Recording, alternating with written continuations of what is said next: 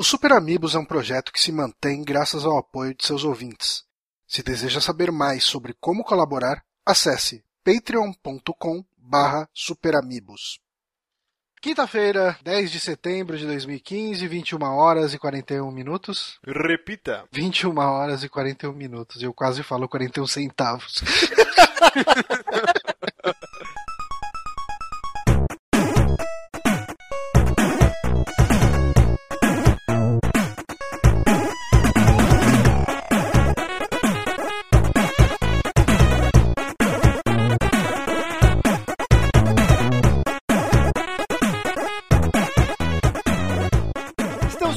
mais um saque aqui nos Peramibos, episódio número 28. Eu sou o Márcio Barros e comigo, meu querido Johnny Centavos. Johnny Centavos, gostei, gostei bastante gostei, disso. Gostei, gostei desse, cara. Uh, eu estou aqui também com o nosso querido amigo loiro, lindo, dos olhos claros, Guilherme Bonatti. Olá, e eu estou aqui também com o quarto mosqueteiro desse grupo, Diego Gomes. Olá, e o, o Super Amigo só paga pra eu participar quinzenalmente. okay. Precisamos aumentar a contribuição no Patreon pro Diego então, aparecer ó, toda semana. Tá fácil para ninguém, né, gente?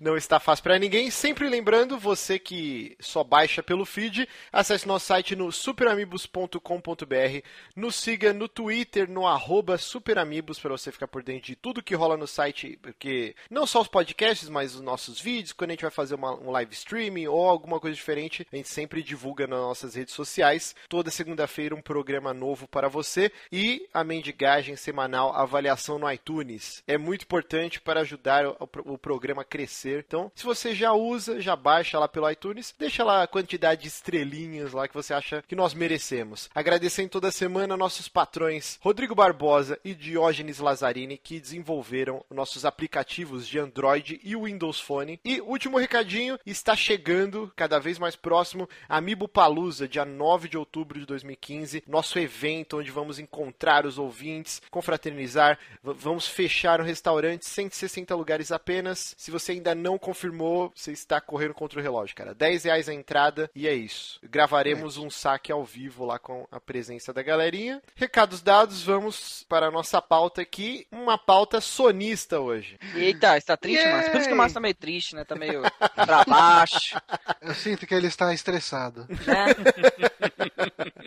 Vamos lá, 20 anos, cara, do PlayStation 1, ou PSX, ou PS1. 20, 20 anos dele no ocidente, né? Isso, é. Ele ah. saiu no... Ano passado foi comemorado os 20 anos do lançamento no Japão, né? Ele, uhum. ele foi lançado no Japão em 3 de dezembro de 94. E agora, e, e na América do Norte, em sete, um ano depois, quase, dia 9 de setembro de 95, então completou recentemente aí 20 anos o lançamento nos Estados Unidos, que é o que conta, né? Porque é, é teve, é uma festa em São Paulo, né, com o Yuji. Ah, é?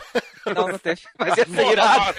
Ia ser muito foda. Estão marcando toca, cara. O Diego... Eu só ia até esquecer os 2.600 do preço do PlayStation o Diego sempre me trola, que sempre acredito nele. tipo, ele mandou lá, gente, mandei um e-mail pro Yuji pra participar desse programa e tal. E aí ele mandou tomar no cu. Eu, caralho, Caralho, velho, que mancada ele. É mentira. Eu crente que ele tinha chamado o Yudi pro programa. Pô, a inocência do site é o Márcio. Ser irado mandar um e-mail pra ele falando isso e ele mandar tomando cu como resposta, cara. Cara, ia ser mais legal se ele mandasse do que se ele gravasse. Porque se ele gravasse ia ser uma bosta. cara, ia virar, sem zoeira, o print disso ia virar a capa da, da comunidade lá do Patreon. ia ser muito foda mesmo.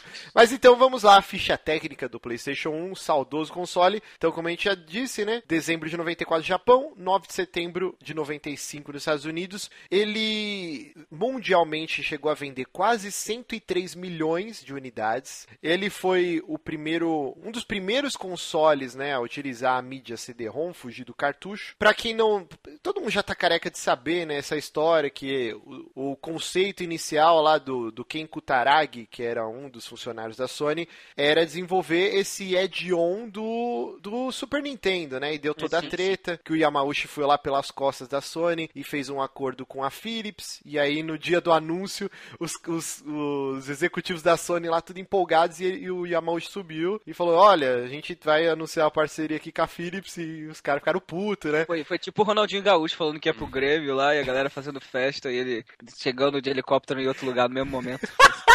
Caraca. Foi, foi o cara que despreza a mina porque ela é gordinha e depois ela parece gostosona e, e samba na cara do cara. Exatamente.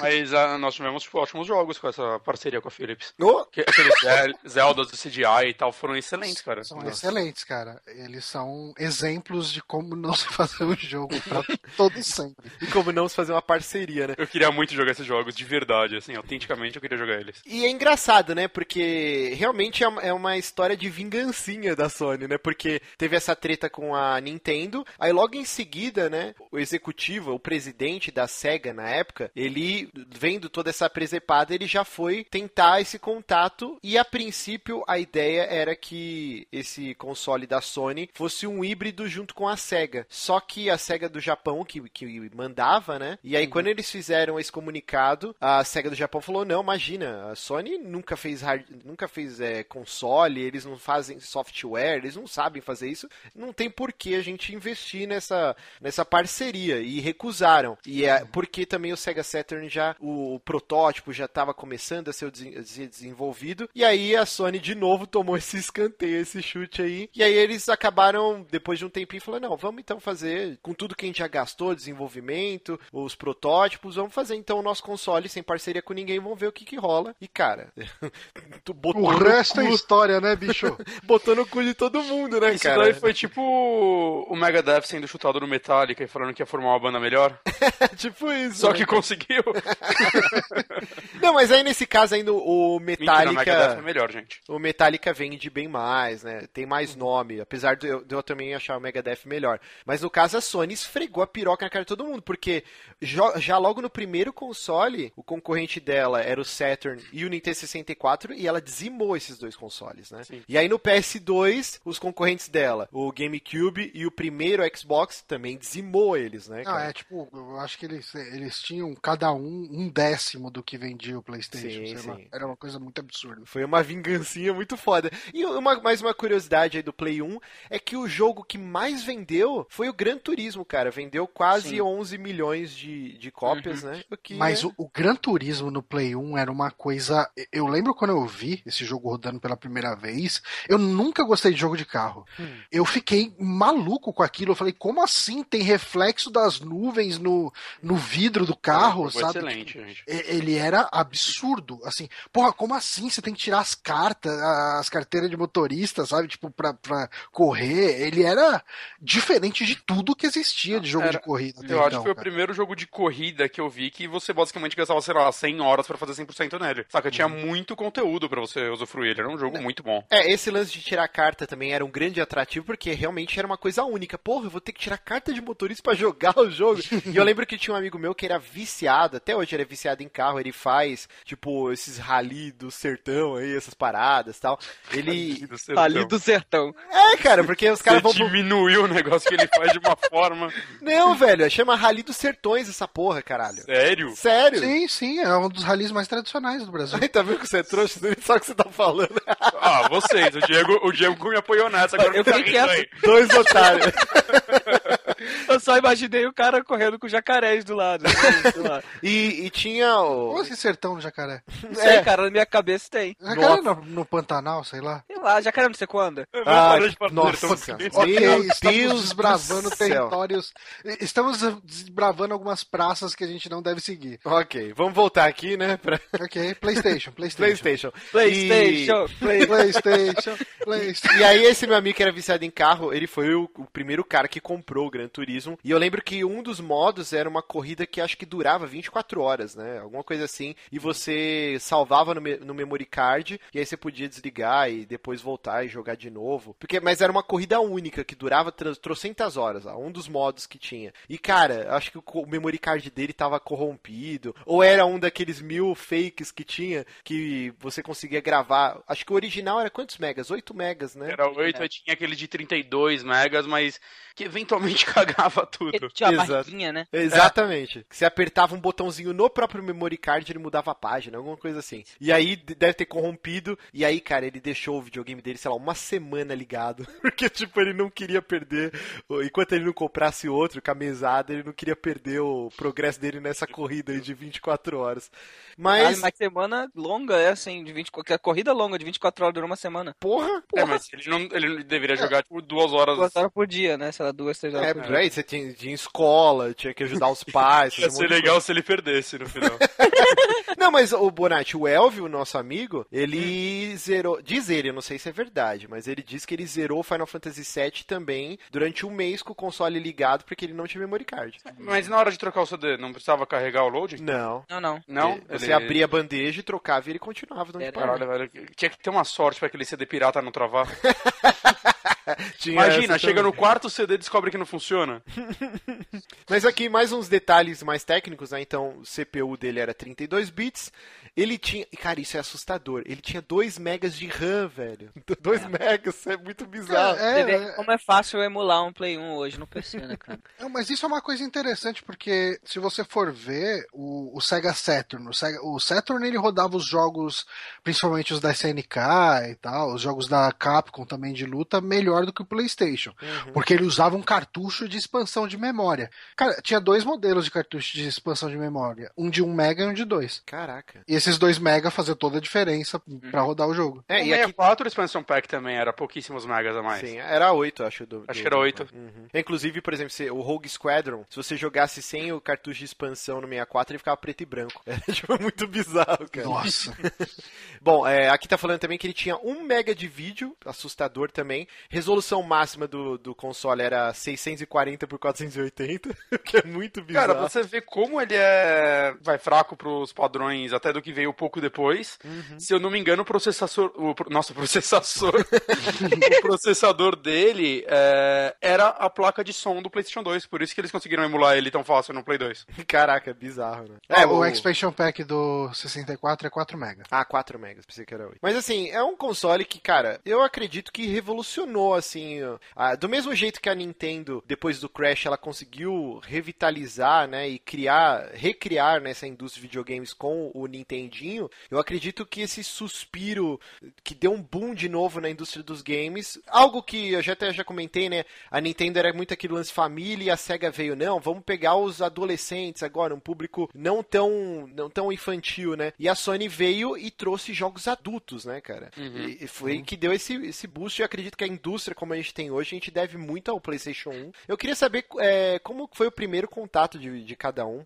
começando Eu- aí pelo Johnny. Primeira vez que eu vi um PlayStation foi na saudosa, o Márcio vai lembrar, LKC. Caraca, velho. Quantos anúncios em revista videogame. revista. Toda revista de videogame tinha anúncio da LKC. E, e lá, eu acho que se bobear. Você já foi numa LKC? Você ia, né? Você alugava? Não, eu, não? eu tinha uma Pro Games do lado de casa, eu morava nessa Pro Games, cara. Que era tipo a rival da LKC nessa época. É, então, mas era. As duas eram. eh, Você tá falando as duas da Tuiuti lá no. no, no Tuiuti não, da Não, na Bucarana? Jumana, na rua do Juventus. Sabe, Ah, o- não, não, tá, então é outra. sabe a rua Porque que a gente alu- foi no, no Cadillac Burger? Cadillac Burger, Isso, é sim. aquela rua. Não, não, então. Eu alugava na. na Apucarana, ali no, no carrão. Uhum. E, e assim, eu era moleque, muito criança. E eu pegava ônibus pra ir pra locadora, porque lá era o paraíso dos games, né, cara? Tipo, a locadora que tinha no seu bairro tinha, não sei, talvez uns 100 jogos, uma coisa assim. Uma locadorazinha normal. Uhum. Devia ter por aí, 100 jogos era coisa pra caramba. A LKC, a Pro Games, essas locadoras era tipo assim, uns 500, 600 jogos, era absurdo. Sim, sim. E daí eu pegava busão, passava por baixo da catraca. E, e uma coisa que era muito legal, eu não sei se, se nessa LKC fazia, né, mas na Pro Games você podia alugar não só cartuchos, como você podia alugar é, O console, né? memory card, console, controles. Quantas vezes eu alugava, sei lá, 007, eu tinha um controle só, e aí ia vir uma galera em casa eu alugava mais três controles, Ah, isso entendeu? era Que bem legal, legal. isso. Mas, assim, a primeira vez que eu vi um PlayStation, eu não vi ele rodando. Eu li em alguma revista que existia um videogame que chamava PlayStation hum. e eu fui na LKC e tinha uma caixa do japonês ali na vitrine dele. E eu lembro que o preço na época era algo como mil reais, hum. que era um preço imaginável. Você fala, caramba, cara, mil reais, Caralho. dá pra comprar uma casa própria, não é possível. era um preço absurdo e tal. E eu falei, nossa, eu nunca vou ver esse videogame rodando. O, o, meu foi também numa locadora, não foi na Pro Games, foi no, numa outra locadora bem menorzinha, que era próxima à minha escola. E um amigo meu, que ele descobriu, ele falou: Meu, tem um jogo de luta que é melhor que Street Fighter, é melhor que todos os jogos, e é tudo em polígono, cara, 4, assim, e chama Toshinden. A gente, meu Deus, que foda, né? E aí todo mundo foi nessa locadora mega espremidinho. Cara, todo dia a gente abandonou o arcade que tinha mais perto da escola, a gente andava um pouquinho mais para ir nessa locadora e todo dia a gente jogava Battle Arena Toshinden, assim. E, porra, que jogo foda, né? Só que aí eu tinha o Super Nintendo e a gente tem que fazer esse mindset para ouvintes mais novos, uhum. que não era esse mundo de informação que existe hoje, que você entra no seu computador e que você tem tudo lá em tempo real o que tá rolando lá fora. Cara, uhum. você dependia de revista, geralmente com atraso gigante de informação, e você tava no seu mundinho, assim, todo mundo, os videogames mais tops eram o Super Nintendo e o Mega Drive. Uhum. O, o, o, lance do, do Saturn, vixe, Saturn nem, nem, se ouvia falar.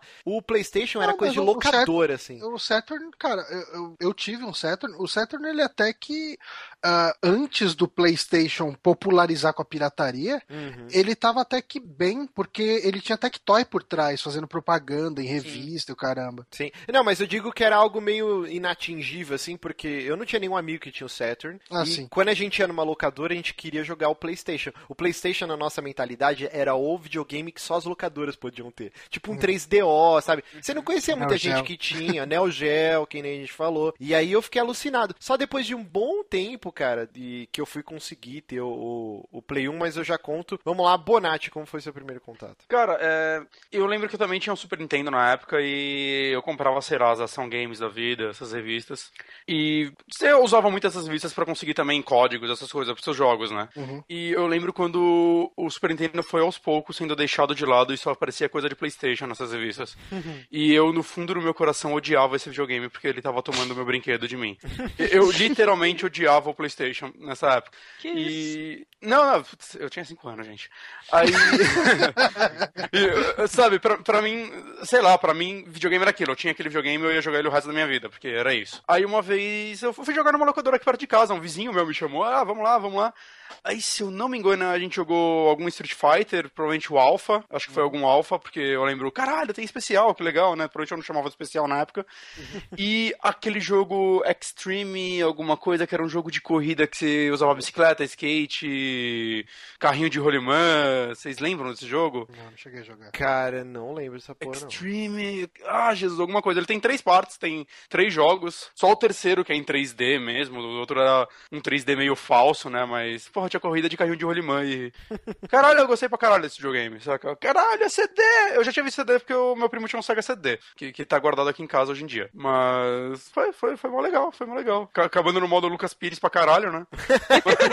e você, Diego? É porque, é porque a minha história de como eu ganhei meu primeiro Playstation, acho que eu já contei aqui também, né? Já, já. já então não preciso repetir tudo de novo. Escutei em algum saque passado. E o primeiro Playstation, você tá falando, você ganhou vários Playstation 1 ou você tá falando entre um, é, dois? É, é, porque quando eu comprei ele, eu vou só resumir pro Diego.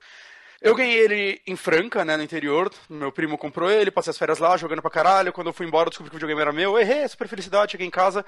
Eu fui jogar, aluguei vários jogos, entre ele Street Fighter The Movie. Fui jogar ele, olha só que incrível, Street Fighter que parece Mortal Kombat. É, depois que eu tirei esse CD e fui colocar outro, o videogame não funcionou. Mas ele quebrou. Destruiu ele botando.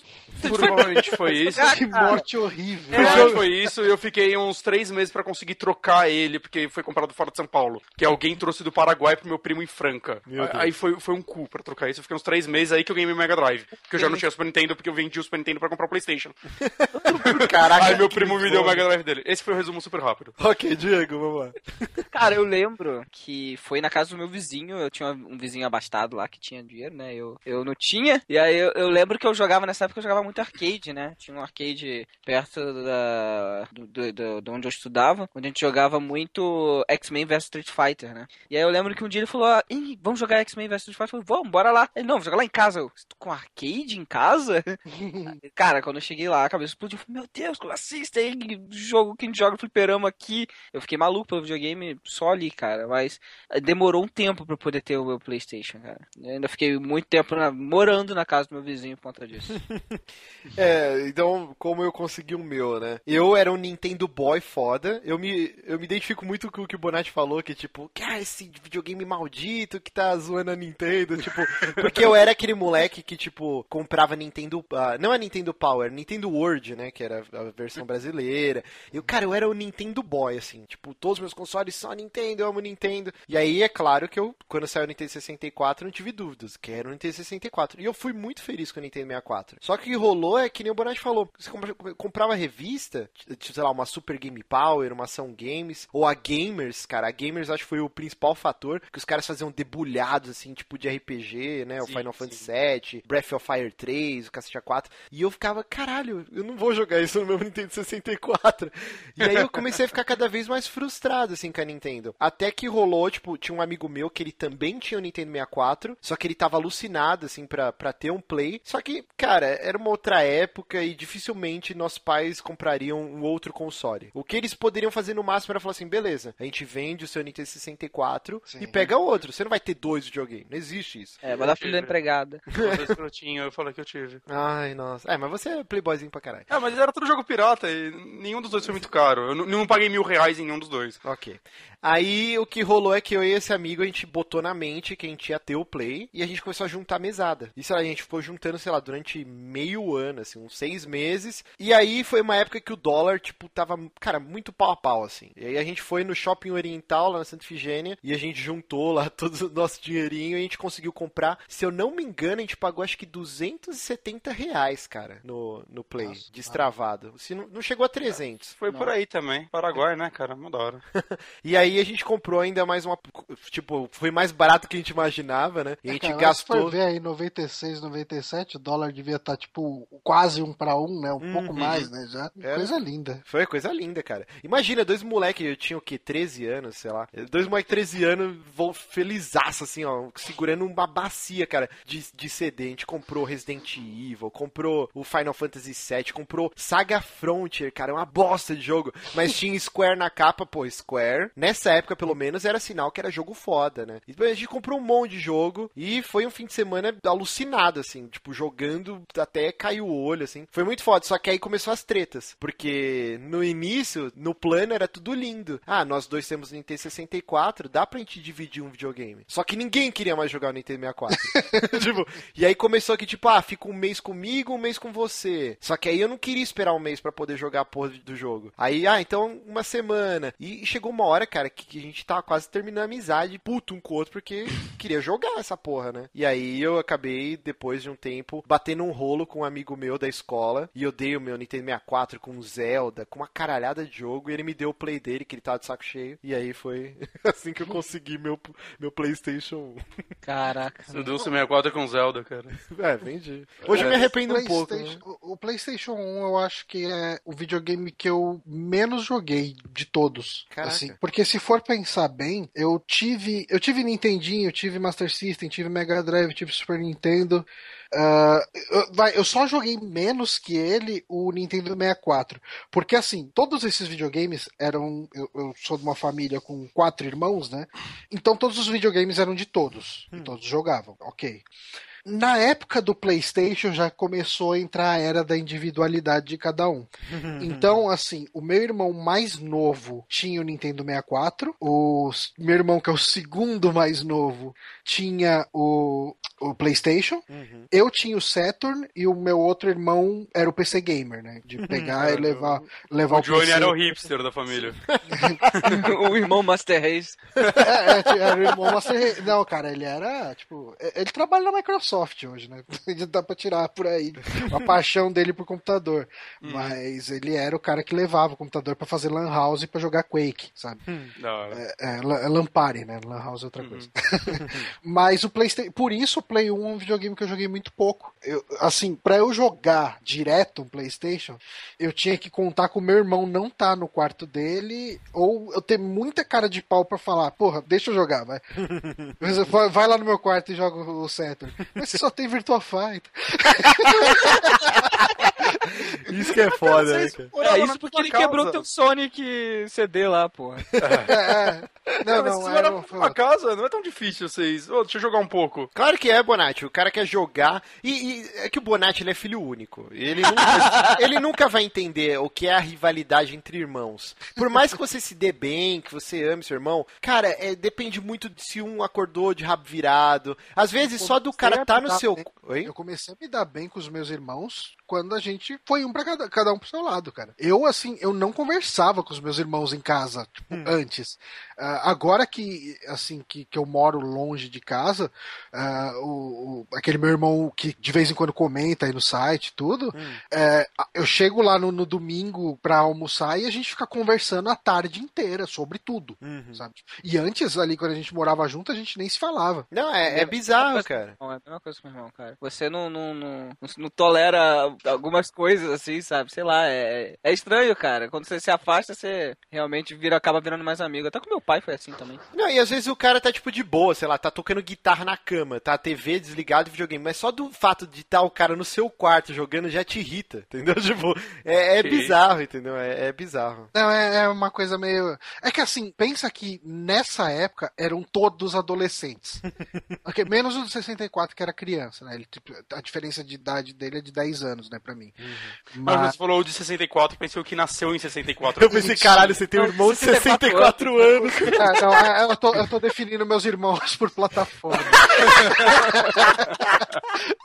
Pelo menos esse irmão tinha mais beats, né? Não, mas esse ficava jogando direto, Mario Party, Pokémon Snap, não sei o que e tal. Tipo, pra criança o Nintendo 64 é incrível, né? cara? Sim, sim. Pô, E assim, o me- esse meu irmão que tinha o PlayStation, por que, que eu não jogava? Porque ele era tipo um Eric Seika da vida. Ele jogou todos os RPGs japoneses que saiu pra Play 1. tipo, era assim, cara, tinha uns jogos ali que eu olhava a capa e falava, não, por que, que você pegou esse jogo? Ah, porque é RPG. É, mas foi, foi a grande era dos RPGs mesmo, né, cara? Acho que o Play 1 é, é o console com os, os RPGs mais premiados, talvez. Japoneses, acho que sim. Acho que sim, né, cara? E, então, já que a gente tá nessa vibe, então, última rodadinha antes da gente terminar essa parte da pauta. Os três jogos é, que vocês mais gostam, né? Não necessariamente o jogo mais importante, tal, tal. Os que vocês mais gostam. Eu vou começar aqui com o meu top 3 do Play 1. É Sim- Castlevania Symphony of the Night. Meu Deus, como eu joguei esse jogo, cara. Chupa, Diego. Puta que pariu, como eu joguei. E ainda eu tenho. E é legal, assim, que é o lance. podcast, né? Ele que fala na frente dos outros. Eu falei que também, foda-se. Não, pode ele, ver. ele nem deixou falar como eu ganhei meu Playstation, foda-se também. Tá? Ah, então, não, então, peraí. Não quero mais. Não, agora você vai falar, filha da puta. Sai daqui, Hitler! Agora você vai falar. Como que você ganhou? Não vou. Então, beleza, acabou o programa. Olha, olha que ditador, velho. Acabou o programa. Acabou o programa. Vai, Diego, fala logo. Symphony of the Night no jogão, cara. Não, agora eu quero saber como que você ganhou. Como você ganhou Fala aí, play. cara, eu quero saber como que funciona o mundo do crime. Né? Eu ganhei numa casa de sapato. Feito. Hã? É sério. Eu lembro, de, lembro de Natal, minha mãe é, encaixotando os presentes lá. né? Na verdade, embrulhando os presentes. Eu olhei uma sandália azaleia. Eu falei, "Cê- isso aqui é pra quem? Ela, pra você. Eu falei, haha. saca? Aí na hora que foi a- na- de abrir os presentes, ela me deu a- o, a- o meu presente, né? Eu abri e era uma sandália azaleia, né? A caixa, né? Ô mãe, dá um presente a ela. Abre. E aí toda a fiação do videogame tava lá dentro, alguns jogos e tal. Aí eu, caralho. né? Não, não, tava. No videogame não tava lá dentro. Depois ela me deu um, um outro embrulho que era o console, né? Só que eu tinha um problema porque a minha mãe, na época que eu era menor, ela me largava em Campos dos Goitacazes, Meu Deus. Ok. interior do Rio de Janeiro, na casa da minha avó, porque não tinha com quem. Eu, eu, eu não, eu, eu não era. Não tinha idade suficiente pra ficar cuidando do meu irmão durante dois meses em casa, né? Fazer comida e os infernos e deixava na casa da minha avó, né? Mas era bom porque ficava jogando. eh, Meu, eu tinha um tio que ele tinha uma locadora, né? Então todo dia eu pegava um cartucho de Super Nintendo diferente. Nossa. Só que naquela época eu ganhei o PlayStation, né? Só que a minha mãe comprou um PlayStation eh, na Europa. Puta Oh, que oh, pariu. Pau M, pau M na cabeça. Pau M na cabeça e eu fui correndo ligar, porque junto com o console veio o meu tão amado Final Fantasy VII original, né?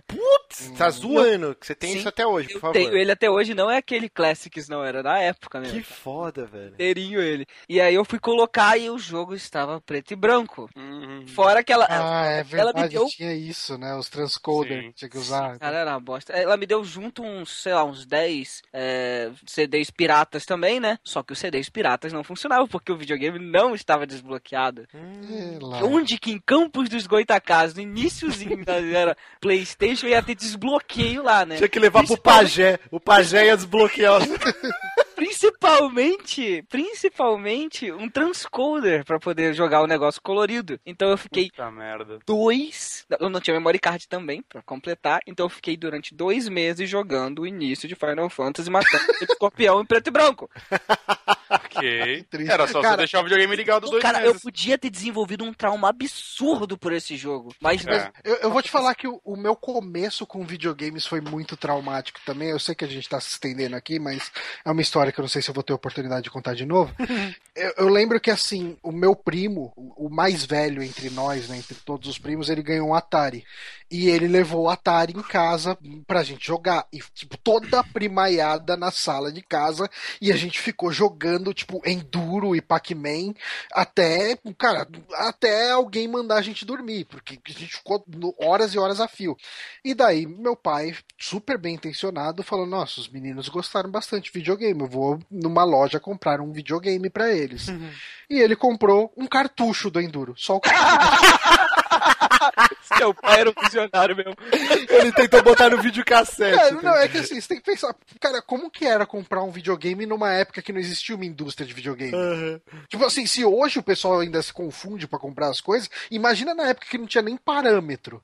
Mas assim, vai, tipo, não foi um negócio que eu não fiquei dois meses só com o cartucho olhando pra ele. Tipo, a gente chegou o cartucho e a gente, ah, então, acho que não dá pra jogar só com ele. Brincaram Daí, de tipo, um cartucho, sei lá. no fim de semana mesmo ele foi e comprou, né, o Atari. Não, genial. Desculpa, Diego, por ter te pulado. Agora vamos então para o top 3.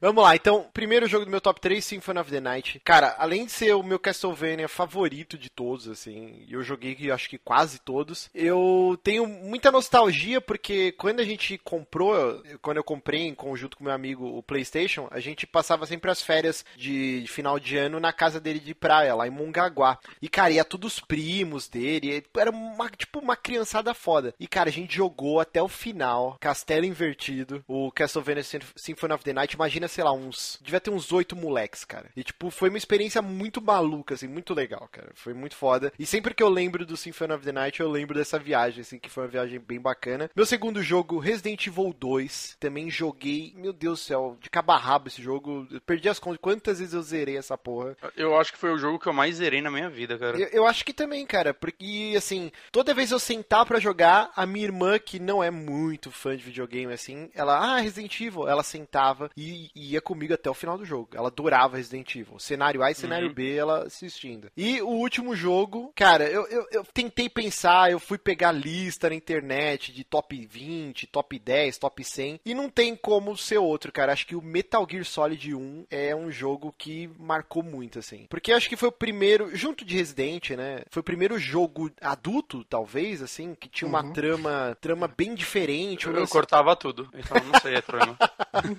Não, esse lance da espionagem, o lance de guerra nuclear, e o Castia 4 é um jogo que demorou pra ressonar na minha cabeça, porque as primeiras vezes que eu joguei, eu jogava porque era um jogo. Tipo, sentava com um amigo, inclusive a primeira vez que eu joguei era em japonês, e a gente ficava imitando o que o ninja falava, tentando descobrir, abrasileirar o que ele falava, tipo, e dava risada, tipo, um bagulho de moleque, assim. Mas eh, foi um jogo que eu, depois eu fui sempre rejogando, e cada vez que eu jogava, eu conseguia absorver alguma coisa nova, assim. Tipo, conforme eu fui crescendo, eu fui entendendo melhor o jogo. E, cara, pra mim, eu acho que ainda é talvez o Snake Eater é o é meu favorito da franquia, mas Metal Gear Solid 1 foi também um jogo muito especial. Então vamos lá, Dieguito, seu top 3. Então, você falou o Symphony of the Night, né? Que dava num... eu, eu não boto ordem. Eu, eu escolhi três jogos, assim. Não, não tem um top, tudo bem? Não, meu também não era em ordem. É, mas o, o Castlevania foi um deles. Deles, né? Um outro que eu fiquei maluco, que era, era tipo, um dos motivos de eu realmente querer um PlayStation na época foi o Mega Man X4.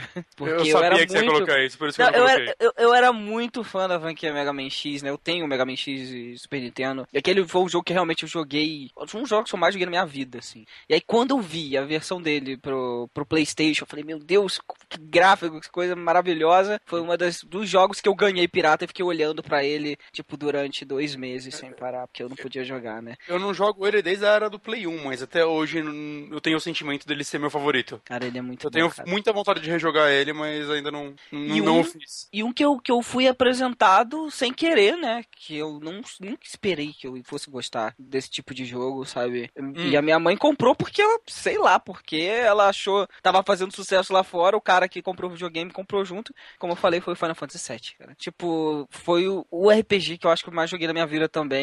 É, até o pessoal fala, eu sei que ele não é o melhor dos Final Fantasies. Eu entendo isso, eu tenho essa consciência. Mas foi a minha porta de entrada pra O esse melhor é mundo. relativo, né, cara? É, é porque é, é mais essa questão da nostalgia mesmo, do- de Uhum. ter sido esse jogo que me fez começar a, co- a correr atrás de uma porrada de JRPG no, no meu PlayStation. Eu joguei muita coisa por conta da experiência que eu tive com Final Fantasy VII. Eu tenho um carinho muito grande pra esse jogo. Muito bacana. Vamos lá, Bonatinho. Cara, eu vou. Eu escolhi três jogos que, na verdade, eu tenho mais é, boas lembranças sobre eles. É, tipo, eu poderia muito falar Symphony of the Night, Resident Evil, né? Que são franquias e jogos que eu amo muito até hoje, mas.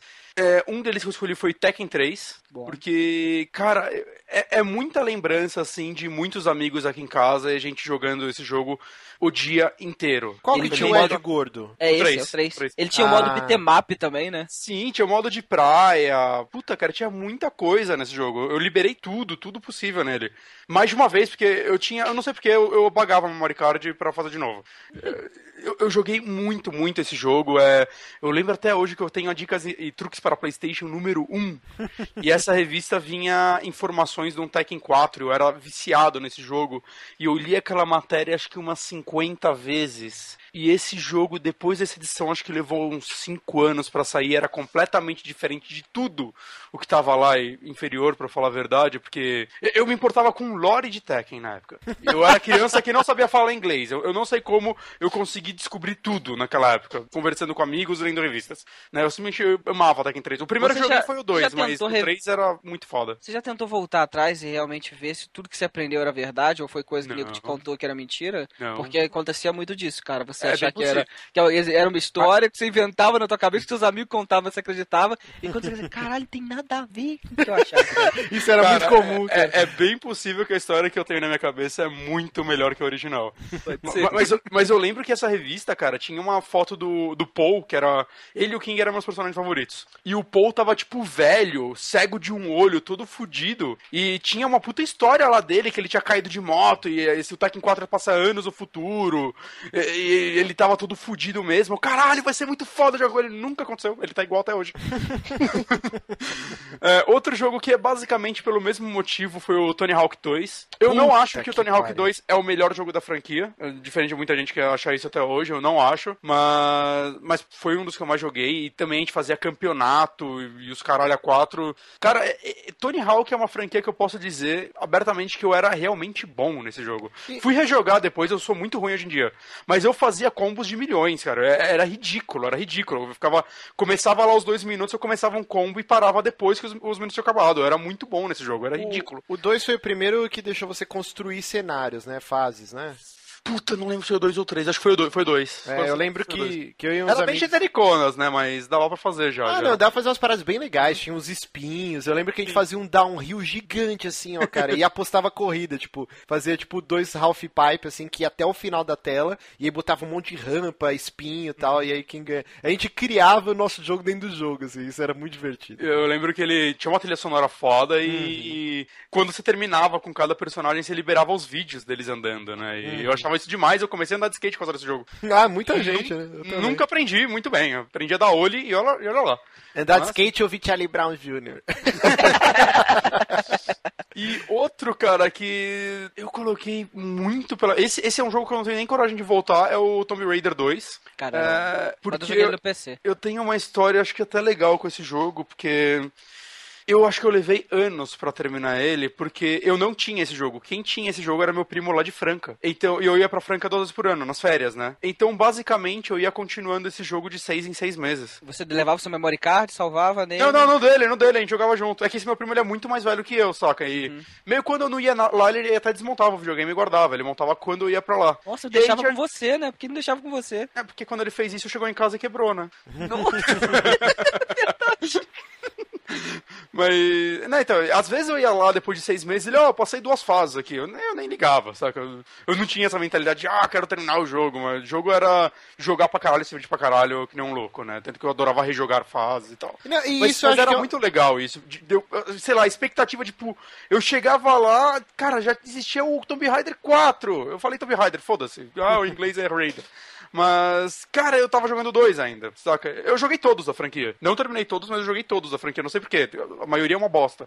Mas, mas sei lá, o 2 é o que mais marcou. Acho que o 2 é o que mais marcou muita gente, né? Ele é considerado um dos melhores mesmo. Era o que dava pra você andar com o quadriciclo em volta da mansão? Porra, você faz as perguntas mais específicas possíveis. Não, Eu- é porque eu lembro de flashes do jogo. Não, então eu não lembro se isso era no Dois 2 ou no você 3. prende no- no- é, eu acho que é no 3. Mordomo na, na geladeira. É o que você prende mordomo na geladeira, exatamente. Ah. Sim, eu, eu lembro que eu também, às vezes, eu- quando eu comprei o Game Shark, eu peguei um código pra você poder escalar qualquer parede, saca? E eu ficava tentando quebrar o jogo, assim, tipo, entrar nas áreas que não dava, descobrir segredos. E, e na mansão, tipo, você subia no telhado dela. Pra mim isso era incrível. E vamos lá, Johnny, seu top 3. O top 3, é, sem muitas surpresas, eu peguei um top of mind total aqui, os três jogos que mais me vem na cabeça quando eu penso em PlayStation. Symphony of the Night, que é um jogo que eu termino praticamente ano sim, ano não. É, eu jogo muito ele, assim, tipo, terminei ano passado ou esse ano, tipo, a última vez. Então, Seria assim. Também, assim como eu, não sei se você também pensa igual, assim, eu sei que tecnicamente existem Castlevanias muito melhores. Né? Falam que o Game Boy hum. Advance, o dos DS. Não eu, são não melhores. Consigo, é, é, sim, tecnicamente muita gente fala que eles são muito melhores. Ah, então eu não consigo. Não. Eu não, cara, eu coloco o Symphony of the Night só pra brincar, assim. Eu, sei lá, eu compro ele na live pra Xbox. E eu simplesmente não consigo parar até fazer tudo. Porque eu acho ele um jogo incrível, assim. Eu, eu acho ele extremamente divertido. Sim, não, então, eu tô jogando. Eu, eu, tô, eu tô jogando Dawn of Sorrow no 3DS mas né, porque, porque eu terminei o Symphony of the Night há muito pouco tempo. Então, vamos variar aqui um pouquinho.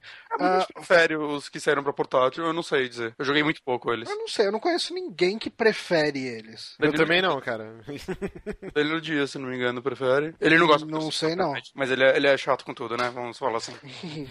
Beijo, Danilo. Uh, o Final Fantasy Tactics é um jogo que fazia eu acampar no quarto do meu irmão e ficar e tirar ele de lá realmente, e- porque eu jogava muito lá. Assim, Você é o mais velho, né? só. É, você tem vantagens. Eu, eu...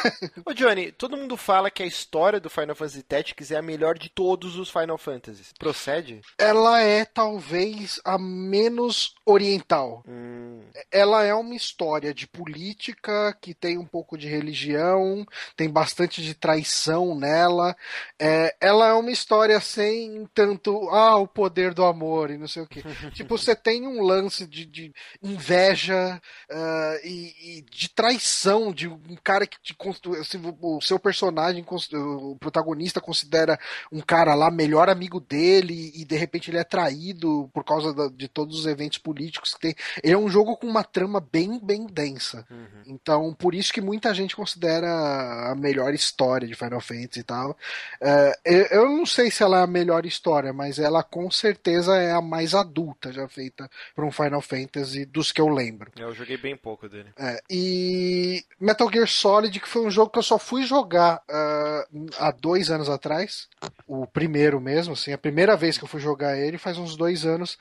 E eu falei, caralho, tipo assim, ele tem aquela barreira do gameplay, pra quem jogar hoje em dia, mas eu entendo que essas barreiras de gameplay de qualquer jogo, se você passou meia horinha ali brigando com o controle, o resto vai, sabe? É, é um esforcinho que você tem que fazer no começo, botar sua cabeça naquela época e depois você curte o resto. E você Sim. começa a ver que tem toda uma trama envolvendo, tipo, nomes de, de, de organizações, sabe? Ah, não sei o que, o, o, o chefe da DARPA.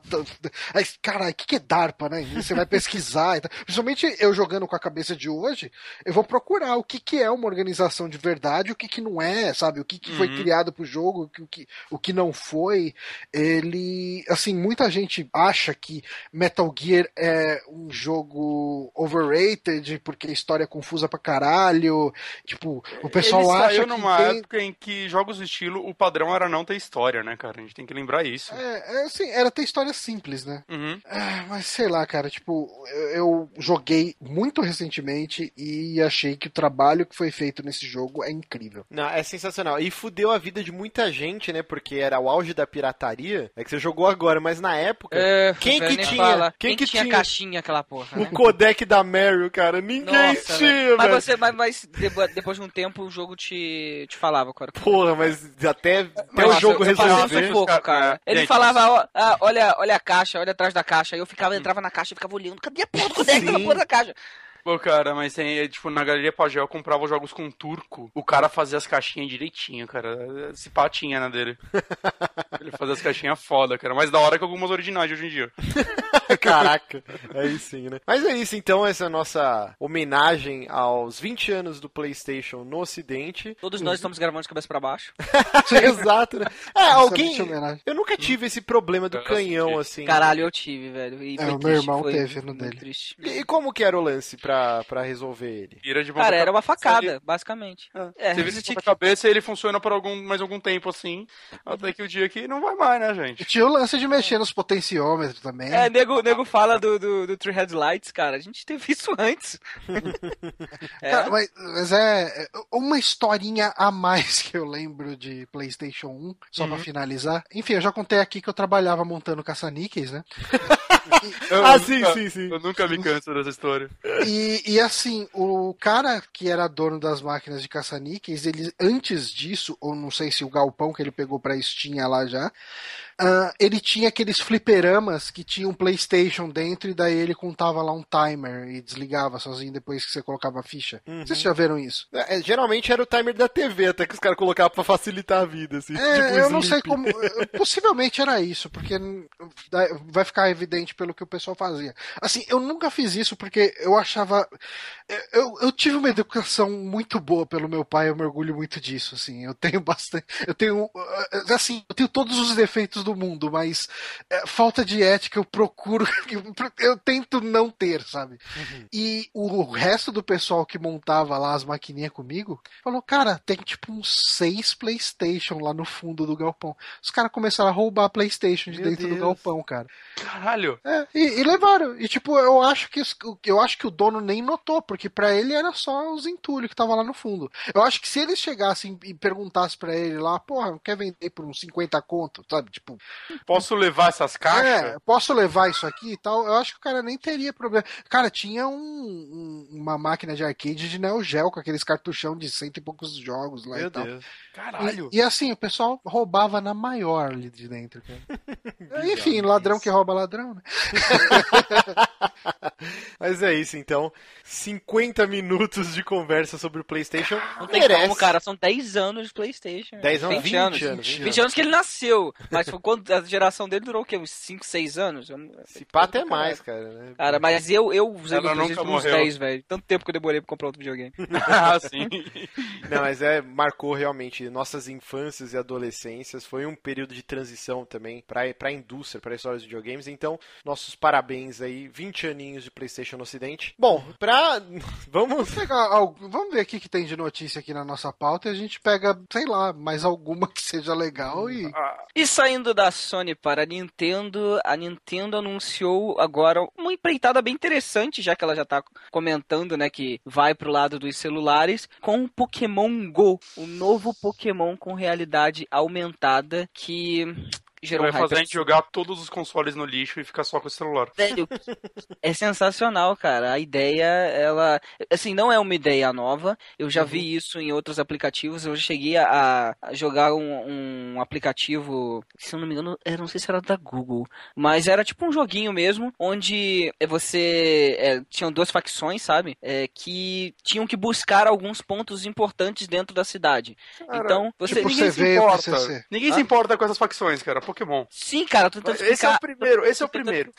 Eu tô tentando explicar o conceito, pra você Hum. entender qual é a ideia. Porque a ideia era você buscar alguns pontos importantes na cidade. Então, tipo assim, tinha uma estátua, então você tinha que meio escanear ela e você ia fazendo pontos, assim, em relação a outra facção. Então, existiam pontos realmente que você ia buscar na cidade, né? E a- meio que essa ideia vai ser mais ou menos isso, né?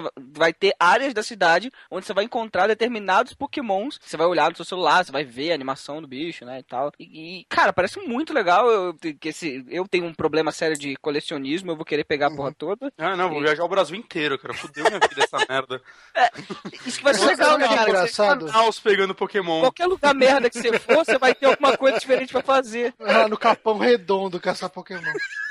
Mas o, o que eu tava vendo aí, que é que esse Pokémon GO, né, ele é uma parceria entre a Nintendo e a Niantic, ou Niantic, que eu ia falar, porra, não é a mesma coisa do 1 de abril do Google, que eles fizeram lá com o Google Sim. Maps? E essa Niantic é realmente a empresa que nasceu dentro do Google e agora se desligou, e eles desenvolveram em parceria com a Nintendo esse aplicativo para iOS e Android. Não, mas é era usou a internet, usou o Google, viu isso e, e é assustador ela ter usado o Google. Mas o que ela ter esse jogo? Então, é- mas eu- bem, bem pessoal tava falando, né? Que a brincadeira de 1 de abril virou verdade. Porque agora vai ser basicamente isso, né? Uhum. Cara, Isso é uma isso vai- coisa interessante, né, desse jogo de Pokémon. É, Eu não sei vocês, mas assim, eu sempre tive uma ideia de que poderia, que seria muito foda se existisse um jogo de Pokémon pra celular, pra Android e tal, É, porque assim, o- legal do Pokémon pra muita gente que vai em encontros e o caramba, é você fazer as batalhas com outras pessoas, você trocar ah, Você, enfim, você ter essa interação.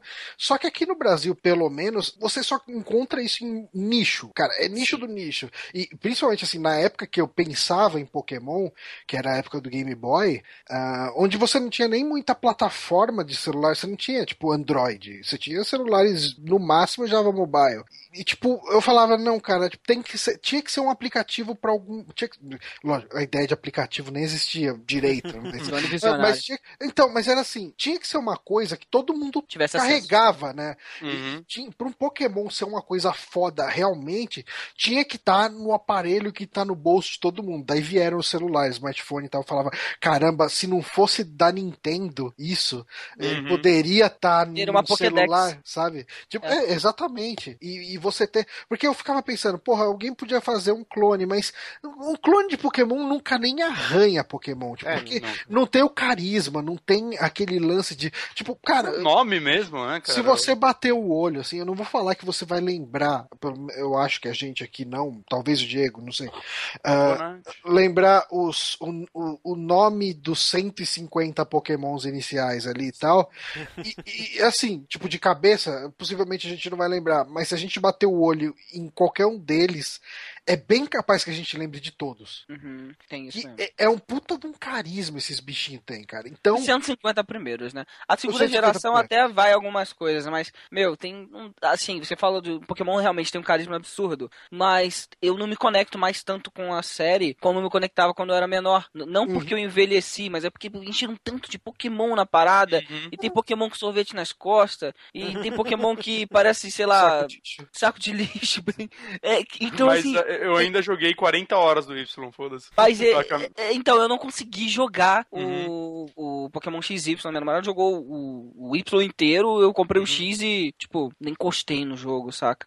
Mas eu consegui, eu consegui jogar, eu consegui voltar um pouco pra série agora por conta do TCG, sabe? Eu voltei a jogar o Uhum. Pokémon de cards e tô aprendendo mais um pouco sobre a franquia, que eu fiquei, tipo, 5 anos, sei lá. Você sem joga jogar ele nada. físico mesmo. Não, não, jogo em. Ele tem uma Você versão online? acompanhou mesmo versão digital. Né? Oi? Você acompanhou mesmo até qual? Cara, eu acompanho até a terceira geração, mais ou menos, assim. É. É, foi até onde eu também acompanhei. Eu parei e voltei na Black. Ó, rapidinho, só sobre o Pokémon GO aqui, ó, umas curiosidades, né? Essa Niantic Labs, ela foi fundada por um dos criadores do Google Earth. Então, a Niantic Labs é a mesma empresa que fez aquele aplicativo que eu comentei. Exato. De você procurar o, o- os lances lá da- das estátuas na cidade e tal. Ah, que foda. Ah, E- da hora. E outra curiosidade que eu achei bem legal, cara. Pra você não ficar andando igual um idiota e morrer atropelado, né, com seu celular celular na mão caçando Pokémon, eles vão lançar um aplicativo que, que conecta via Bluetooth, que é uma pulseirinha e é uma gotinha, igual é o utilizado, né, em GPS, né, para você marcar lo, local, só que essa gotinha, ela é estilizada como uma Pokébola. E aí, toda vez que tiver um Pokémon perto de onde você tá, seu celular tá no bolso, mas para você não ficar andando com ele na mão, a Pokébola, ela começa a te dar os sinais luminosos. E aí você consegue, tipo, pegar pelo, pelo próprio bracelete, assim. Não vai me salvar, eu vou morrer jogando isso. Não, você vai perder seu celular com certeza. Jogando no centro de São Paulo. Não, a mão pra ela. Essa Pokédex aqui. Achou um Pokémon Shine no meio da favela, correndo lá atrás dele. E o Diego, o Diego vai curtir, ó, porque serão só os 151, né, Ó, junto legal. com o Mewtwo originais, né, da, da primeira temporada, sei lá, do primeiro desenho, não sei. 51 vai, deve ir até o 1000, então. Primeira leva, vai. Só essa primeira Uhum. leva vai estar no jogo e a previsão é que o jogo vai sair em 2016. Eu, eu achava que seria a primeira, o primeiro fruto da parceria com a DNA lá, mas Uhum. não, né? Então não tem nada a ver com essa outra empresa aí. Ai, cara. É, Viu, a Nintendo demorou pra chegar no celular, mas aí, ó, já chegou. o que eu vou ter que fazer? Perdi a conta no emprego, virar um Isso caçador Pokémon, cara. Cara, a Nintendo sempre se ajeita. Falo que a. Nintendo vai falir nunca, cara. É, é, nunca, não tem como. Nossa, mas nunca, cara. Esse, esse jogo pode ter uma microtransação mínima, assim, pra você poder desviar de carros mais rápido. Sei lá, vou comprar. Eu quero esse jogo tanto. Bom, e vamos para a última notícia desse programa que já está gigantesco. Nosso querido Steven Spielberg, ele deu uma declaração polêmica, hein? Que ele Vai, vai previu, ele prevê o fim dos filmes super-heróis em alguns anos. Teve muita gente que ficou mordida com essa declaração. Ele falou assim, que haverá um dia em que esses filmes vão desaparecer do mesmo jeito que os filmes de faroeste, né, os westerns. E cara, se você parar pra analisar bem, tirar o fanboísmo, ele tem Ele tá que- certo, cara. Ele tá certo. É. Nada, nada dura pra ser. Eles vão desaparecer. Ele fala: os Western podem ter uma segunda chance e os heróis também. Eles vão desaparecer por um tempo, depois volta. Cara, Na verdade, isso já aconteceu, né? Nos anos 90 a gente teve uma leva de filmes horrorosos e tudo mais. E isso deu uma sumida, começou a voltar com os X-Men, o Homem-Aranha, né? E agora culminou no que é hoje, mas, cara, eventualmente, sei lá, ou eles vão ficar rebutando que nem uns malucos e isso vai cansar as pessoas. tudo é moda, cara. É, exato. Tudo é moda. A gente já teve. Teve época que a gente tinha porrada de mockumentary. Teve época que a gente teve uma porrada de filmes de ET, de filmes de Uhum. zumbi. E, e realmente, Mas sabe- a previsão dele não é nada demais. É tipo, sim, vai acontecer. Mas Vai. sabe o que, que eu acho foda? É que assim, quantos filmes de super-heróis saem por ano? Um Três? monte. Não, acho que mais se bobear. Tá, saindo Assim, mais também. A Marvel já lançou dois esse ano. A, né? a Marvel lança dois por ano, mas tem a das outras produtoras, É, né? tem a Fox, a Sony, né? Então, Mas acho que a ó, mais relevante é a Marvel e talvez A DC. vá ficar. É, a DC com É, o Warner. Batman vs Superman e tudo mais, que Mas a gente assim, ainda não sabe a qualidade, mas vai sair, não, né? não chega a cinco filmes por ano. Ah, eu acho que tem mais até, Johnny. Será? Ó, esse ano a gente teve o quê? A gente teve o Avengers 2, Uhum. tivemos o Homem-Formiga, o Quarteto Estragado É. lá. É, Filmes tipo é, King, é, Kingsman. É Kingsman. Ele não, é um Kingsman não filme- conta. É, Ele é um conta de porque- meio. Ah, não é Não super-herói. é super-herói, Bonatti. Ele falou super-herói, não filmes de HQ. É, Eles são meio heróis, mas. Não, não. Ah, não, não. aí Não viaja. Mas, ó. Esse- normais. Só que a gente lembrou aí já são três, cara. vai ter ainda, esse ano, né, vai ser o Batman vs Superman? Não, é ano que Ah, vem. ano que vem. Ah, então acabou. Esse ano Não, não, esse ano tem mais coisa assim. Se contar a série, teve mais. Não, não, não. Tô pensando em filme. Só filme. Cinema. Esse Bonatti quer generalizar muito. Não, eu tô perguntando. Então, eu, eu, assim, eu de verdade, eu tenho pra mim que não saem tantos filmes assim quanto o pessoal acha. Porque se você tem num ano cinco filmes de herói e eu tô chutando alto, cara, tipo, vai, é como se fosse. é, Cara, é menos de um filme por mês de herói. E, e, assim, você tem filmes de outros estilos saindo ainda. Então, assim, eu, eu enxergo. É que assim, eu entendo por que, que tem a crítica. Porque esses filmes estão levando um orçamento absurdo e todo mundo vai no cinema só pra ver esses filmes. Aí todo mundo fica mordidinho. Ah, esse ano, esse ano Não, também não tem o Deadpool, não é? Não, Deadpool é, do- é 2016 que vai ter. Ó, Ah, tô 2016 com uma lista aqui, ó. coisa. 2016 vai ter Deadpool, vai ter Batman vs Superman, vai ter o Capitão América Guerra Civil, vai ter X-Men Apocalipse.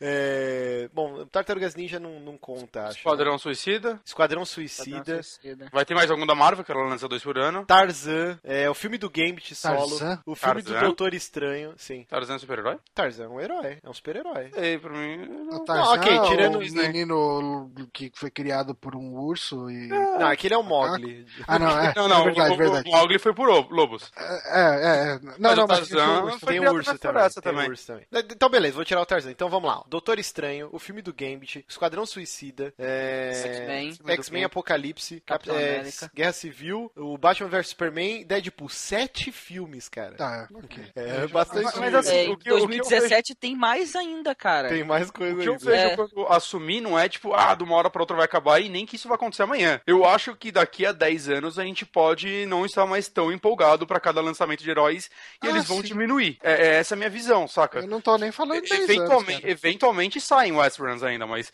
é, raramente, tirando, sei lá, os do Tarantino que saíram por último agora, né? Vai sair um ano que vem, na verdade, né? Eu, eu não lembro de nenhum que fez muito barulho nos últimos anos. E vai ser assim com heróis também. Eu acho que ele vai diminuir Eu em escala daqui, daqui a um tempo. Não morrer, porque não tem por que morrer, porque, sei lá, boas histórias podem ser contadas ainda, mas. Uhum. Eu, eu acho que eles vão diminuir, sim. E outra, coi outra coisa vai ficar na moda. Eu, eu acho isso bem possível. O que que foi, Johnny, que você fala? Ah, não, que o, o Bonatti tava falando de filme de, de western. Tem aquele True Grit, né? Hum, Não conheço. Saúde. Ele fez algum sucesso. É, é que o, o original acho que é com o John Wayne e o novo é com o Jeff Bridges. É o Bravura, Bravura Indômita. Ah, conheço de nome, mas eu nunca. Nem, não vi, cara. Não- É bom, é bom. Assiste. Ah, é ah, legal. legal. Mas era isso? Eu pensei que você... Não, não, então. Não, é, foi um comentário. Por isso que eu nem voltei. Você que Ah, chamou tá. de volta. Mas resumindo, acho que todo mundo concordou com isso, é isso? Ah, sim, sim. Sim, eu sim. acredito que sumir não vai, mas não vai ser essa Vai capturar. enxurrada, né? É, é porque esses são os filmes que estão tomando um puto orçamento agora. É, Os blockbusters dão mais lucro por ano, né? Provavelmente. Assim, Eu não no sei se Mad final desse ano, eles de alguma forma, mas. o final desse ano pode ser um divisor de águas pro cinema. Porque a gente tem a volta de Star Wars, Uhum. Sim. que se ela for realmente bem feita, ela pode criar um novo boom de filmes espaciais. Puta, e eu gostaria muito, cara, porque é um gênero que eu amo, mas tem pouquíssimas coisas, né? De space opera, né? Sim. É, eu acho, eu gosto dos dois Star Treks ah, novos. Eu também gostei. Se se Star Wars fizer sucesso, eles vão adiantar o Guardiões da Galáxia 2, com certeza, né? Não, não, ele tá previsto pra 2017. 17? Ah, tá perto, tá perto. Então, assim, eu, eu- ok, a gente pode de repente ter uma tenden uma das tendências de retorno aí aparecendo aí. Então, assim, sabe, sabe qual é o lance, Johnny? Assim, Star Wars pode chegar e pode trazer essa tendência, mas isso não é garantia que os outros filmes que não são Star Wars vão fazer o mesmo sucesso, assim como podem tem outros filmes de heróis, mas os da Marvel que são os que dominam hoje em dia, saca? Então, É, não, mas aí é uma tendência de mercado. Por exemplo, Bonatti, saiu o Harry Potter, aí saiu o filme do Percy Jackson, saiu Ah, outros hoje filmes tentando. similares, entendeu? E novo. aí, tipo, é Não, não, um sim, filão sim. que se cria, né? Que nem teve Senhor dos Anéis, aí uma porrada de filme de Não, eu, fantasia. eu- eu entendi, eu entendi. O que eu tô falando é que, assim, como a Marvel lança pelo menos dois filmes por ano e tudo mais, tá sempre em evidência. É, Star Wars não vai sair dois por ano, por mais sucesso que ele faça, né? Só se contar, provavelmente, filmes menores que possam sair e tudo mais, É, animações. ele- Eles já anunciaram que vai ter os spin-offs. Inclusive, vai sair. Esse ano sai o, o novo Star Wars e ano que vem já tem o Rogue One, né? Que é um filme spin-off. É, Pra vocês que são fãs, é, e se Star Wars trabalhar mais ou menos como a Marvel, lançar dois filmes por ano, meio que um principalzão e outro menor? Eu vou Tipo, achar lindo. cara, Um Star episódio Wars 7 tinha- e um As Aventuras de Bleba. É, mas Cara, isso vai então. Star Wars é um legal? universo. Star Wars é um universo que pode ser tanto explorado, cara. Sim. E é uma pena que ele é tão pouco. Assim, em cinema ele é tão Hum. pouco explorado, sabe? Uhum. Ah, eu- eu fico imaginando, o, o, o, o Márcio vai concordar comigo. Imagina, sei lá, uma trilogia de filmes se passando na República Velha. Sim. É, o foda é que eles falaram que tudo isso que foi escrito, né? Meio que. Não, não, mas foda-se, tipo, é uma era faz. que. A, a era em si é canônica. Uhum. Não, ia ser Então, lindo, cara. O que é Porque, legal é que Star Wars também é da Disney, né? E Marvel também. é, então a tudo- qualidade dos É. filmes pode, tem, tem potencial pra ser muito forte. Mas assim, o que o Johnny falou, Eu né? tô falando que ela vai pegar todo, tipo, 50% do orçamento do ano de filmes, né? Sei lá. Ah, sim. Caralho, só O- ela vai lucrar. O que o Johnny falou é legal, né? Que é pouco explorado, mas se a Hum. gente lembrar, tinha, por exemplo, Caravana da Coragem. Tem muita coisa de Star Wars que Tem um pode. especial de Natal. Não, tem muita coisa que pode fugir desse lance Jedi, né? O Império, outras coisas abordando esse, o lance de planetas, a- os aliens, monstros, né? Dá A gente gosta de dar legal. risada de Caravana da Coragem, Eu gosto mas filme. quando a gente era criança e passava na sessão da tarde, eu acho que todo mundo aqui gostava, vai. Porra, adorava, cara. E assim, eu não sei, acredito que a Disney, ela incorporou tudo da Lucasfilmes, né? Então, porra, quem sabe um, tipo, um novo Willow, sabe? Que é um filme que eu adoro, cara, acho muito foda. Que, É. que é esse lance de fantasia, capa e espada e tal. Você curtia pra caralho. Ele podia chamar até o meu anãozinho lá que faz tudo. Ele já deve ter morrido desbobeado. Não, tá vivo. É, cara, esse cara faz coisa até hoje. Vai ser o anão do Game of Thrones, é só ele agora. É.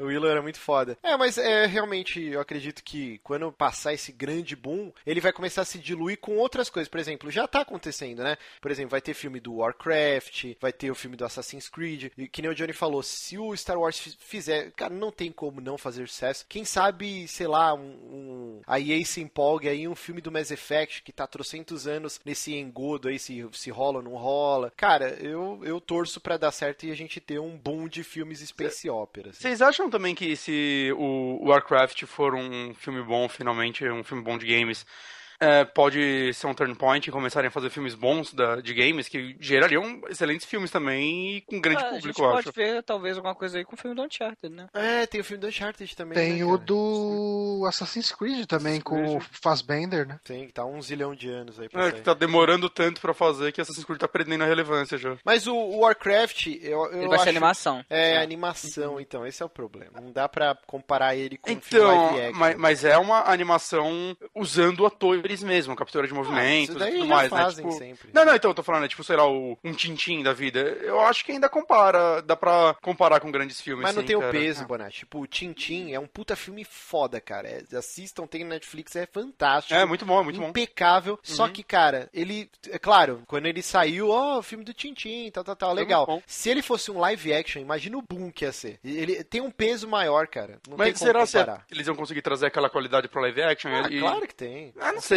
o Tintin é um personagem meio estranho, caricato, eu acho que não vai ficar legal. E a Cabeçudo. mesma coisa pro, pro Warcraft, cara, os personagens são todos são caricatos. E Eu É. acho legal eles estarem caracterizando ele de uma forma fiel, né, pelo menos pelos vídeos de baixa resolução que saíram. Não, Não, cara, é melhor do que se fossem uns orcs do, do Senhor dos Anéis. Os orcs do Senhor dos Anéis, eles são legais e tal, pra aquele Mas- contexto. Exato. Mas os orcs de Warcraft, eles são muito característicos. E você Sim. fazer aquilo interagindo com, com, com seres humanos, eu não sei se você ia usar efeito prático ou ia ser CG. intera- Cara, é melhor fazer animação e eu, eu acho que se eles marketearem isso de um jeito Pixar de ser aí, é, tem tudo pra ser um blockbuster fodão. Ainda Eu não- mais com, com o público fanático que Sim. o WoW tem, cara. E não, não- só isso, ele pode ajudar a criar uma tendência, porque, sei lá, é, quadrinhos tiveram muitos filmes merda durante décadas, até que começaram a sair alguns bons, começaram a puxar os outros, mundo começou a ver que, ok, a gente tem que mudar um pouco a forma como isso é feito. E eu acho que basta, sei lá, uns dois, três filmes bons de game saírem meio que perto, para as coisas começarem a mudar também. As pessoas verem que, ok, se eu fizer isso com qualidade vai dar dinheiro. E não simplesmente empurrar mais um Hitman sem sentido algum. Então é isso. Concordamos com o senhor Spielberg. Sim. Uhum. Eu queria deixar um agradecimento aí especial ao pessoal que colaborou, sempre mandando notícias no nosso grupo de patrões. Uhum. E, assim, por exemplo, a, notícia do Pokémon GO aí, é, o, o Rafael Rick mandou também lá no, no grupo. Ah, a gente teve notícias que não entraram na pauta porque a gente ficou muito tempo falando aí de PlayStation. Era pra ser 20 minutos, foi quase uma hora. Puta Sim, que ó, o, agradecer então o Bruno Klinsmann, que ele mandou uma notícia aí do, de um robô programado com uma inteligência artificial baseado no Philip K. Dick, que é o, o escritor do Blade Runner, né, se não me engano. Sim, do Minority Report.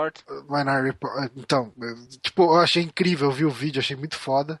Ah, e o Zabos aqui mandou é, a notícia do filme do Mega Man, que vai ser um filme li- live action, feito pela Fox. Então tem tudo pra gente ter um medo do caralho. Le- Lembra quando eu falei que bastam três filmes bons de jogos, né? Ele se daí É. já vai puxar.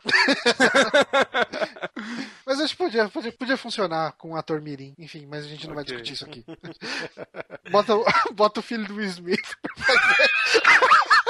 Não, Não, mas esse daí eu, eu também, quando eu vi o nome da Fox, eu fiquei, puta que bosta, né? Mas é a mesma galera da produção do, do Planeta dos Macacos, dos remakes, Ah, que são filmes fantásticos, cara. Excelentes, cara, mas. Então, sei Ah. lá, dá pra dar o. o Dá pra dar um da- crédito, vai. Dá pra dar um crédito pros caras. Vai ser a história da criação do robô até ele aprender a falar, ele vai gritar não, vai ser uma bosta.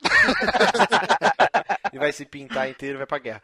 Mas é isso, gente. Muito obrigado. Queria agradecer meu querido Johnny, Bonatti, Dieguinho. Agradecer nossos queridos ouvintes que estão nos acompanhando até agora. Um beijo e até semana que vem. Até mais. Falou.